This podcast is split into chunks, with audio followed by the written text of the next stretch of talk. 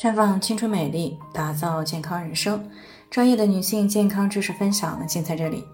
亲爱的朋友们，大家好。首先呢是要分享一下我们的联络方式，大家可以在我们最常用的聊天软件当中搜索 PK 四零零零六零六五六八，关注以后呢回复自测，进行健康自测，可以更有针对性的了解自己的健康状况。接下来呢开始我们今天的健康话题：孕酮低，及时保胎以后到底能不能够保得住？听众黄女士呢，最近过来咨询呢，说今年三十三岁了，上个月呢发现怀孕了，和家人呢都是非常的高兴，因为呢她和老公去年八月份结婚，而且呢也都属于大龄了，原本呢还担心不好怀孕，结果呢不到一年就怀上了，感觉呢自己还是非常幸运的。可是呢还没有高兴多久呢，昨天去检查的时候呢，发现孕酮有些低。由于当时呢人也比较多，所以就没来得及细问大夫。虽然呢他目前没有什么不好的症状，但还是有些担心的。所以呢在听到我们节目的时候呢，就过来咨询，想知道如果孕酮低的话，及时的保胎能不能够保得住？那同样身为女性啊，她这个心情呢，我是完全可以理解的。但是到底能不能够保住，还是要看具体情况的。孕酮呢是卵巢黄体分泌的一种天然的孕激素。它对于女性的主要作用呢和怀孕相关，比如在孕酮等这些雌孕激素共同作用的基础之上，可以让子宫内膜呢退膜化，为受精卵的着床呢做好准备。那再比如呢，孕酮呢可以减少妊娠期子宫的兴奋性，这样呢会使胚胎呢安全的生长啊。再比如呢，孕酮还可以调节母胎界面的免疫反应，有利于胚胎的着床和发育。那在临床当中呢，怀孕结局异常，如果说胚胎发育异常了，异位妊娠或者胚胎停育等等，都可能会出现孕酮值偏低。所以呢，孕酮呢也可以作为预测妊娠结局的一个参考指标。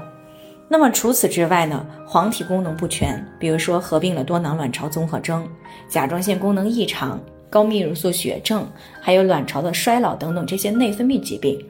以及呢子宫内膜异位症。都有可能会出现孕酮的低，所以呢，孕酮低可以作为筛查上述疾病的参考指标。那么具体孕酮低的时候呢，需不需要保胎，能不能够保胎成功，还是要看其他的一些指标的。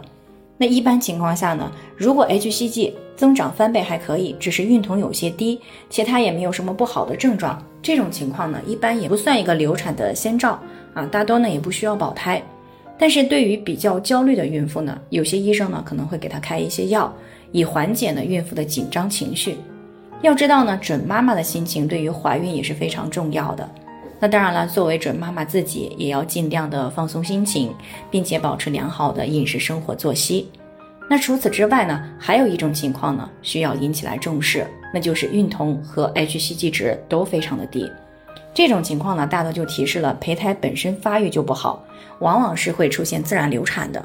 那如果强行保胎，即便是保下来了，那后期呢，还是可能会有很多隐患的。所以呢，由此可见呢，孕酮浓度的降低可能会提示着胚胎存在有异常的可能，但也不代表所有的胚胎都会有问题。